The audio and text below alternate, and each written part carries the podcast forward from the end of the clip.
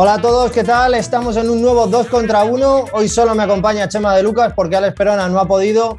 Sé y muchas cuentas y muchas personas nos están preguntando que por qué no estamos haciendo resúmenes de, la jornada. La verdad es que, bueno, pues nos hemos liado. Eh, justamente cuando solemos hacer los resúmenes de la jornada, pues no hemos podido, alguno de los integrantes de 2 contra 1. Pero aquí estamos Chema de Lucas y yo, pues para hablar un poco de las zonas calientes, ¿no? Chema, ¿qué tal? Hola Rodri, pues sí, eh, hemos pensado que para darle una vuelta a la Liga Andesa, que mejor que hablar de los tres frentes que abiertos, porque eh, quedan ya pocas jornadas, pero eh, pues a ello, pues todo por decidir, la cabeza, esos últimos puestos de playoff y sobre todo el descenso. Vamos a empezar hablando de, bueno, pues de una mala noticia, ¿no? Este, este fin de semana se conocía el fallecimiento de Javier Imbroda, un entrenador eh, bueno, pues que llegó a entrenar 605 partidos en ACB, ha fallecido con 61 años. Ponías un tuit tú, Chema, también nosotros desde dos contra uno. La verdad que desde aquí pues le damos el pésame a la familia y una, una pérdida enorme, ¿no, Chema? Sí, sobre todo porque es una persona que yo creo que ha dejado legado al margen de lo deportivo. Sí, en lo deportivo, pues, pues bueno, podemos ¿no? recordar ese entrenador de, eh, que perteneció a ese primer Unicaja tras la fusión, eh, ¿no? o, ese Caja San Fernando que llegó a ser eh, segundo clasificado, finalista de la, de la Liga ACB, eh, y luego al margen, ¿no? Pues de, esa dirección en 2001 de la selección absoluta, ¿no? En los primeros, casi diría, ¿no? Los primeros pasos de la generación de los juniors de oro llegando a, a la absoluta pues bueno, al margen de eso yo creo que ha dejado un pozo importante en, las personas, al margen de lo logrado a nivel deportivo, que es de lo que se trata, ¿no? De dejar esa huella eh, personal al margen de lo, de lo profesional. En, lo que me toca, pues bueno, pues fue una de las primeras eh, personas que me permitió tener un contacto directo con el baloncesto y, bueno, creo que últimamente en, política, pues eh, también estaba teniendo un, impacto importante, sobre todo en, Andalucía, de cara a, política deportiva, ¿no? a situaciones de llevar la, Copa Granada y cosas como estas, y seguro que lo vamos a echar de menos. Bueno, pues desde aquí un pésame, el pésame a la familia y amigos, por supuesto, una gran pérdida.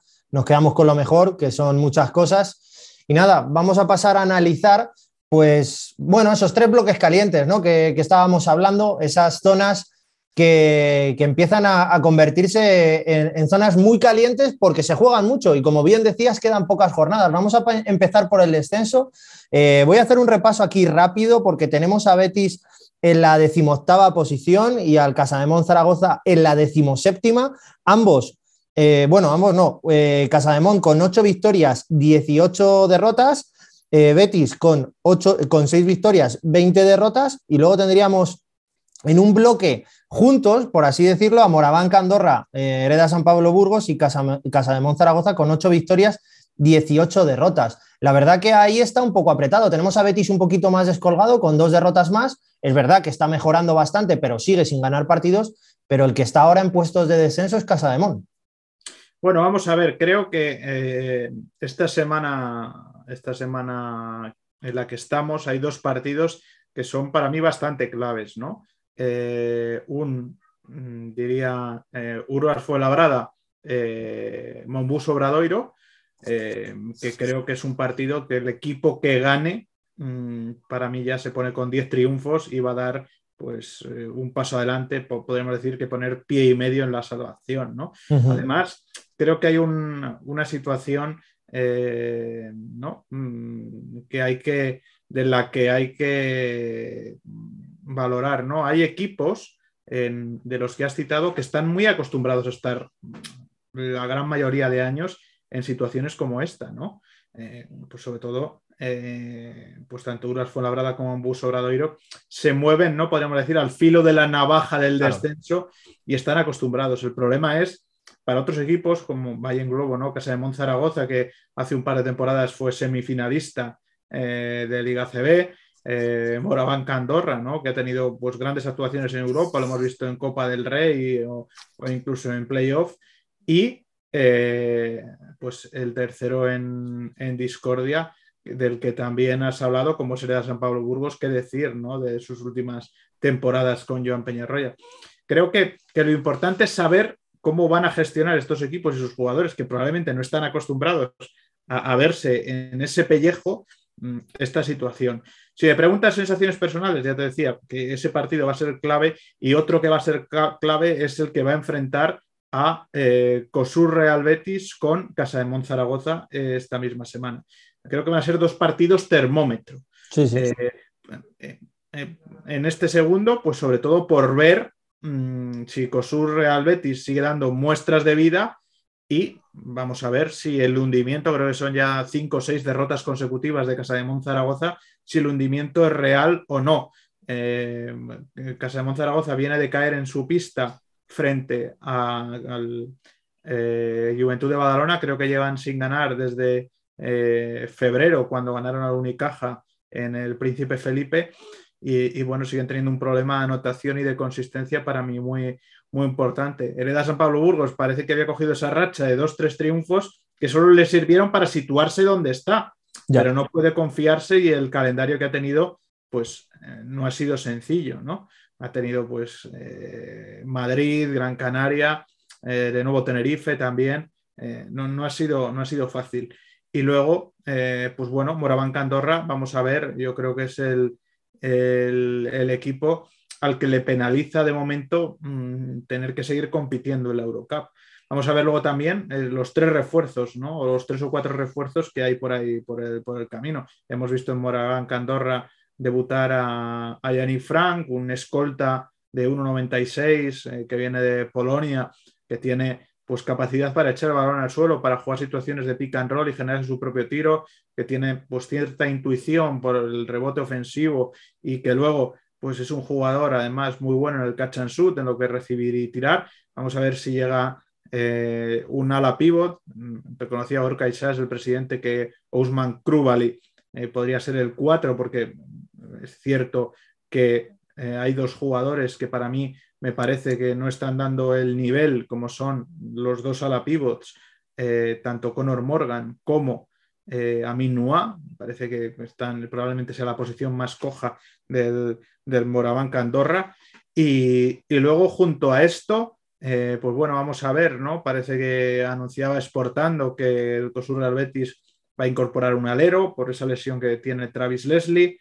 Eh, vamos a ver qué pasa con Casa de Monzaragoza, que necesitará un interior, ¿no? Porque eh, el otro día, por ejemplo, en el partido contra el Juventud se engancharon gracias ¿no? a las conexiones de Rodrigo San Miguel con Linason, pero Dion Thompson no estuvo a la altura de un partido como se requería y lo cierto es verdad es que el Juventud no estuvo especialmente fino y con dos parciales acabó solventando, solventando el choque.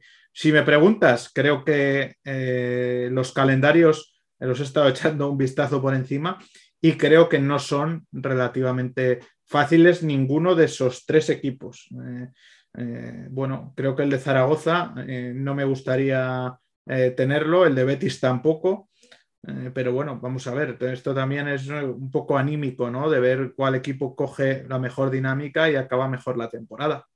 Si te tuvieras que jugar el dinero, ¿tú quién crees que baja? Porque está claro que aunque Betis está descolgado, eh, como bien dices, el siguiente partido que va a jugar contra Casa de Mon le puede terminar de, dejar con una brecha de tres partidos, pero bueno, si tú te tuvieras que jugar los cuartos, ¿a quién apostarías que baja? Es que eh, se da una situación en los finales de temporada y cuando quedan tan pocas jornadas eh, que son muy difíciles de prever. quiero decir, se dan resultados inesperados porque hay equipos pues bueno, pues puedes coger, por poner un ejemplo eh, muy práctico y muy sencillo, eh, seguro que estos equipos se tienen que enfrentar o contra Manresa o contra, contra Manresa precisamente viene a ganarle Obradoiro, eh, o contra Unicaja o contra de nuevo Tenerife, que son tres, los tres equipos que ahora mismo están ya metidos en, harina en Champions. Y bueno, esa carga de partidos, esa duplicidad de objetivos, pues puede hacer que se den resultados inesperados, como se puede dar con los equipos Euroliga o con los equipos Eurocup. Por eso no es fácil hacer un pronóstico, no es fácil hacer un pronóstico porque creo que puede, eh, eh, como si fuera esto José María García, saltar la sorpresa en la condomina en cualquier momento. Luego, con, un poco ya más eh, descolgado, bueno, no descolgado, sino con una victoria más, tenemos al Urbas Fuenlabrada y a Monbus Obradoiro, dos equipos que en la anterior jornada, en la jornada número 27, han ganado. Urbas Fuenlabrada ganó a Surne Bilbao Basket en casa y Monbus Obradoiro, como bien decías, daba la sorpresa y en una prórroga ganaba a Baxi Manresa. ¿Los dos pueden estar tranquilos? Yo creo que no, pero claro, mm, las sensaciones son mejores a priori. Evidentemente, yo creo que la permanencia, ya hemos diciendo tiempo que puede ser 11 ya verás, ¿no? Eso es. Yo creo que los dos equipos que están ya con 9, sabiendo que uno de los dos se va a poner con 10 este fin de semana porque se enfrentan entre ellos, creo que tienen mucho terreno ganado. El que se ponga con 10, pues prácticamente eh, yo diría que, que, lo tiene prácticamente hecho. Pero sí son dos equipos que, como te decía, que como saben manejarse en, estas situaciones, creo que van a ser capaces de sacar partidos en su pista.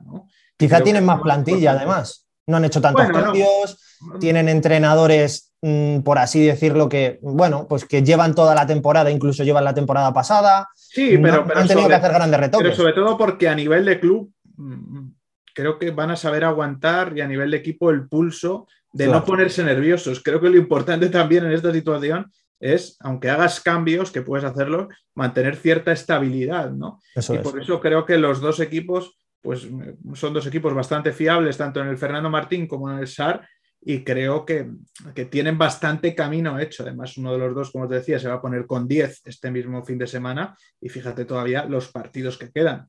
Eh, creo que, tienen bastante terreno ganado. No se puede dar nada, por supuesto, pero creo que, tienen bastante avanzada la, permanencia. Luego, con 11 victorias, tendríamos a dos equipos un poco en tierra de nadie, ¿no? Porque no van a llegar a playoff, pero es verdad que la salvación, como bien decíamos, está en las 11. Ellos ya tienen 11, seguramente ganen algún partido más, que son Unicaja de Málaga y Surne Bilbao Basket. Ahora mismo pueden estar tranquilos, eh, entre comillas, porque no se pueden dormir tampoco en los laureles, pero es verdad que las sensaciones son mejores ¿Y qué hacemos con estos equipos? Porque claro, ahí te encuentras en tierra de nadie, sabes que no vas a llegar a playoff, tampoco te puedes dormir, pero claro, son partidos complicados y ellos pueden ser muy bien los jueces ¿no? de, de quién bajan. Sí, pero bueno, creo que sobre todo Unicaja pues ha puesto muchos huevos en su participación en la Champions Claro. Eh, muchos huevos en esa cesta, quiero decir. Sí, sí. Y, bueno, ponen otros huevos también en la pista, pero todos entendíamos dónde iban los tiros. Eh, por, ahí, ¿no? Y creo que en ese sentido, pues bueno, mm, creo que se van a centrar mucho en la Champions, pero también tienen que escalar las posiciones que puedan para intentar competir en Europa de cara a tener plaza, ¿no? La, próxima temporada. Y Bilbao, pues bueno, tuvo una racha fantástica, ahora está en una racha peor de, de resultados vamos a ver cómo recuperan el pulso a, la, situación. Luego nos iríamos a otro bloque que englobaría del séptimo puesto al décimo, en el que nos encontramos a Lucán Murcia, a Vichy Vasconia, Gran Canaria y a Breogán. Eh, desde UCAM Murcia, que tiene 14 victorias, Vasconia, eh, que tiene 14, Gran Canaria, que tiene 14 y Breogán, que tiene 13, bueno, pues ahí se van a jugar el último puesto o los últimos puestos de, entrada en playoff. Hay equipos con una racha ascendente, como puede ser Gran Canaria, eh, Breogán, que bueno, eh, va ganando, desde luego no es su posición natural, pero el otro día da la sorpresa contra Hereda San Pablo Burgos y se marca un partidazo. Y tenemos un poco a Basconia, que da una de cal y otra de arena, y UCAM Murcia, que quizás se ha deshinchado un poco en estas últimas jornadas, pero que, pero que sigue estando en puestos de playoff, Chema. Bueno, vamos a ver. Yo creo que, mm, empezando un poco por abajo, Río Breogán tiene que volver a ser capaz de competir fuera de casa. Creo que en casa van a seguir ganando partidos, que el Pazo es un auténtico fortín, pero creo que tienen que dar un paso adelante y sumar algún triunfo fuera de cara a pelear, ¿no? De hecho, son el equipo que está con 13-13, ¿no? Eh, respecto al otro grupito, pues creo que el Vichy Vasconia, como decías, da una de cal y una de arena y vamos a ver si no se acuerda de que el Gran Canaria le remontara en la segunda parte el partido el último día y le remara, creo que la verás eh, de cara a ese, a ese enfrentamiento posible o posible empate. Lo que pasa es que si yo no recuerdo mal, el, el UCAM Murcia también tiene que jugar en la doble jornada de Semana Santa en Vasconia. Vamos a ver.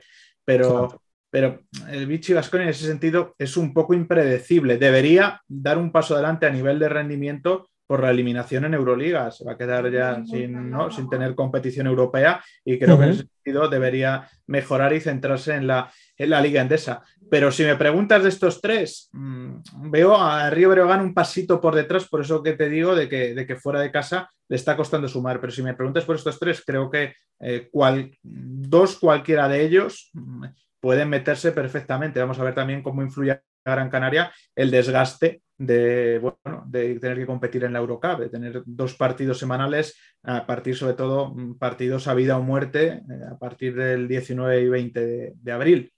Claro, estaba mirando aquí, Gran Canaria de los siete últimos partidos ha ganado seis y ha perdido uno. Eh, está claro que tiene una racha ascendente, pero como tú bien dices, pues los partidos le, pueden pasar factura. Si te tuvieras que jugar de estos cuatro, dos que entran entre UCAM, Murcia, Basconia, Gran Canaria y Brogan, ¿quién dices?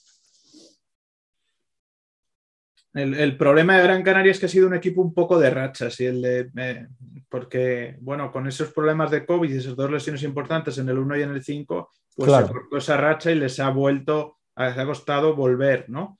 Pero es que mm, yo voy a descartar un poco a Río Breogán y de los otros tres, cualquier combinación de dos de ellos, que habrá que ver cómo están los temas de empates y, posibles situaciones, pues, pues deberían colarse, porque si bien es cierto es que hablando de rachas, la muy buena del Lenovo Tenerife, pues ya mm, les ha, puesto, ¿no? Creo que le saca dos victorias por encima, ha puesto tierra de por medio con un gran mes de marzo y con ese triunfo la última jornada frente al Real Madrid. Eso es, y ese es el siguiente bloque que vamos a intentar abrir, ¿no? Que vamos a destapar. Es los puestos que van desde el tercero al sexto. En ellos encontramos al Juventud, que va tercero con 26 victorias, digo, con 18 victorias, eh, 8 derrotas.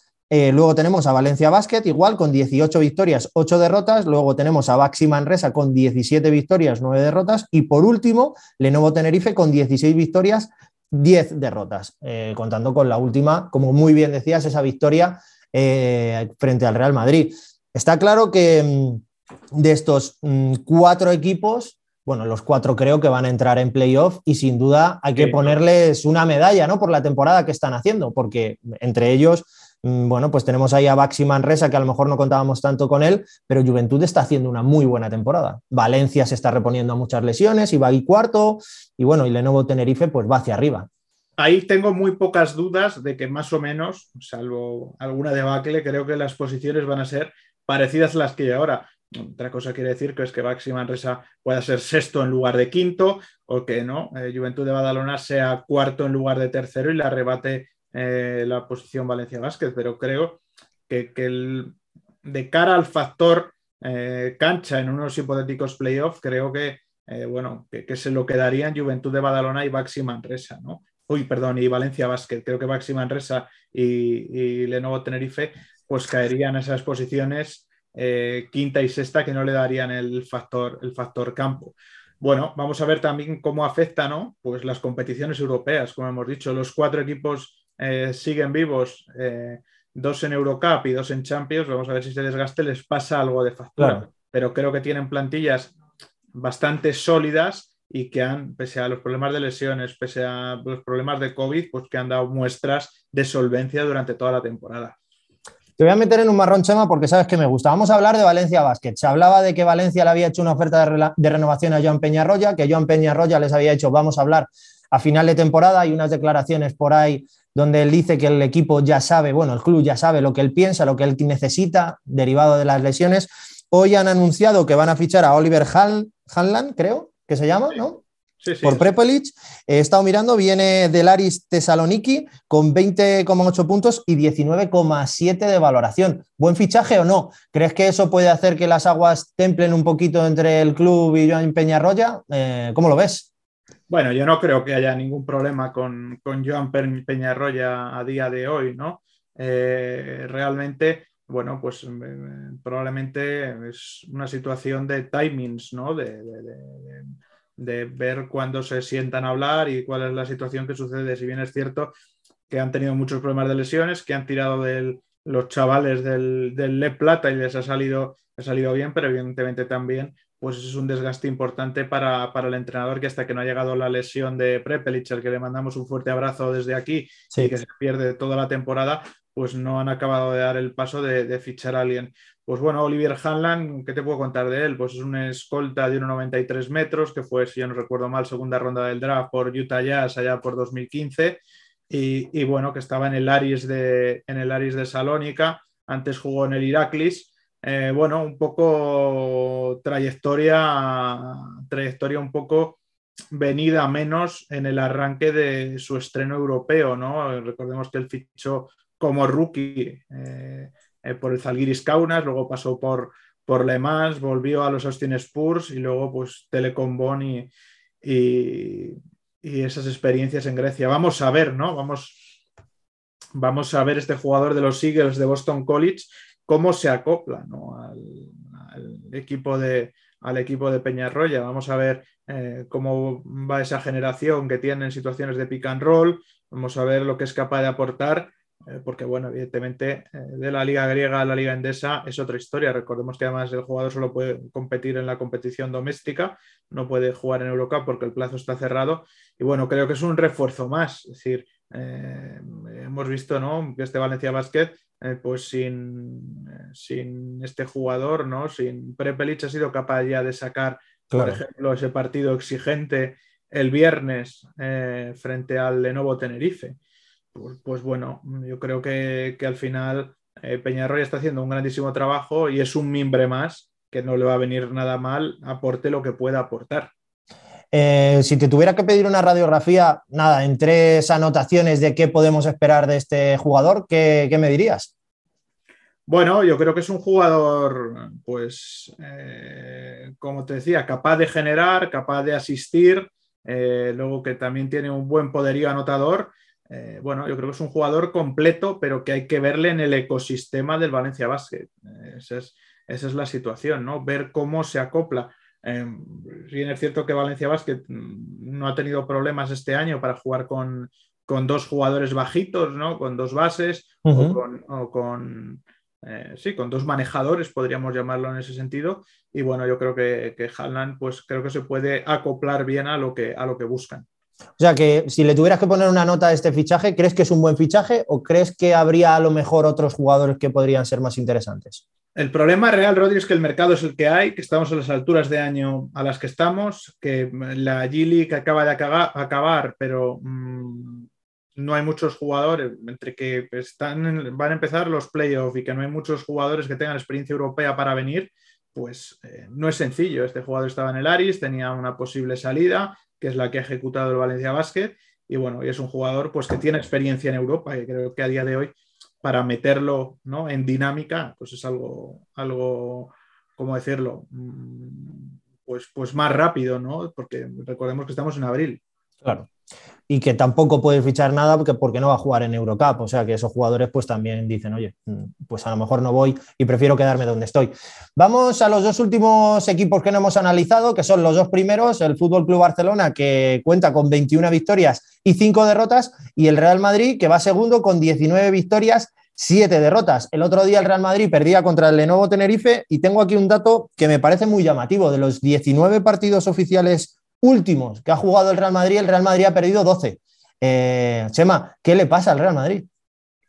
Bueno, creo que nos, guardamos esa carta, ¿no? Para, para un próximo vídeo que vamos a tener en el, en el, canal, pero bueno, yo creo que lo ponía en Twitter el otro día, creo que es un cúmulo de, situaciones, ¿no? Creo que también, eh, pues bueno, puede ser que la acumulación de partidos después de la Copa, donde yo creo que llegaron con muchos jugadores justos, hicieron un sobreesfuerzo para competir, pues les puede haber pasado factura y vamos a ver cómo, acaba la temporada.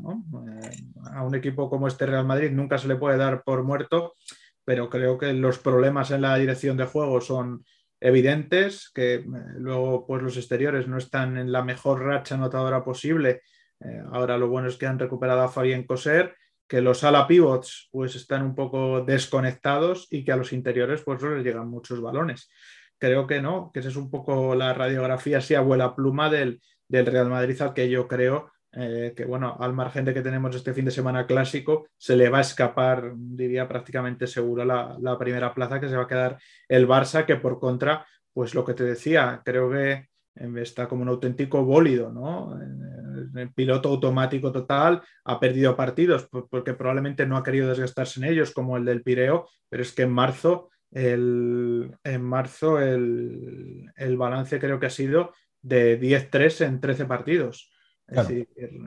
y además mm, ha tenido cinco semanas de tres partidos, mm, lo que, lo que habla de la profundidad de plantilla y, sobre todo cómo la ha gestionado bien Saras, porque también recordemos que no está Cory Higgins, que Jokubaitis lesionado, que Piero tampoco está, que Sertax Stanley acaba de volver. Y claro, en esos 13 partidos de esa primera mm, que corresponden a abril, hacer un 10-3 de balance parece espectacular, de chapó y justo después de, colgarte pues el campeonato de, Copa.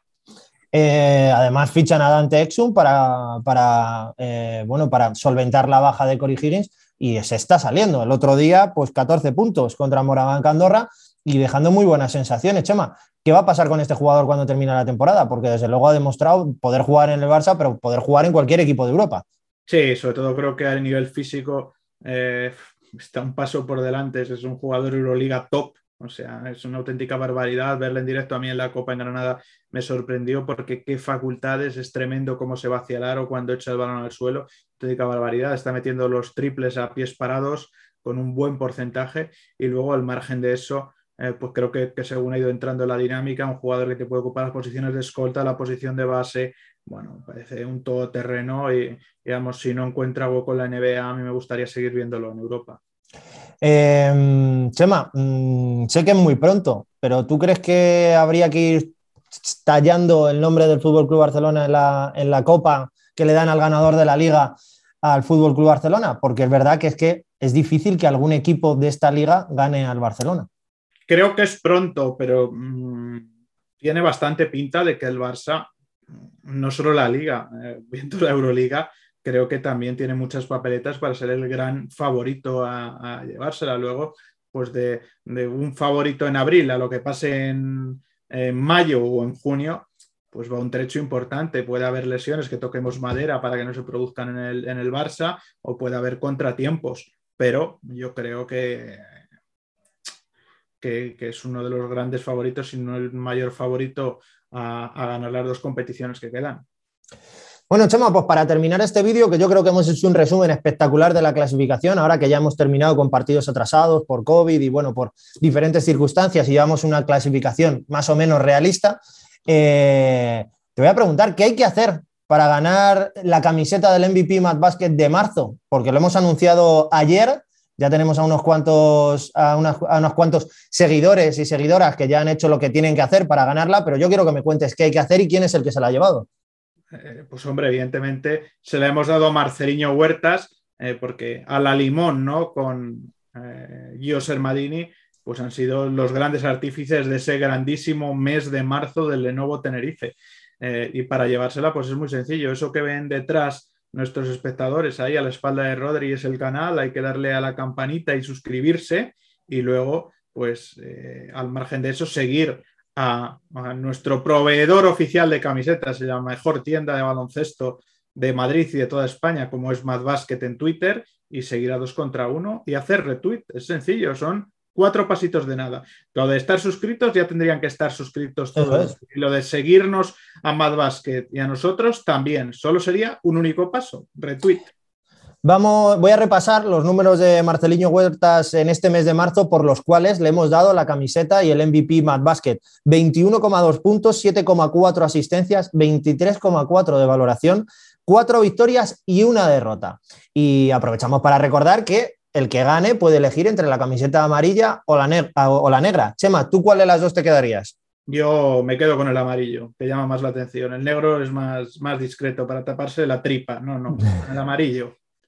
Yo creo que también me quedaría con la amarilla. Además, hoy Marceliño, eh, pues bueno, nos ha retuiteado, o sea que desde aquí le damos muchísimas gracias. A ver si pronto le tenemos en el canal y nos cuenta cuál es el secreto de esa longevidad tan bien llevada que sigue jugando como, como los dioses. Así que nada. Bueno, Chema, pues hasta aquí este vídeo de 2 contra 1. Como muy bien decías, ¿qué vamos a tener esta semana? Esto lo vamos a publicar el martes, el jueves. ¿Qué vamos a tener?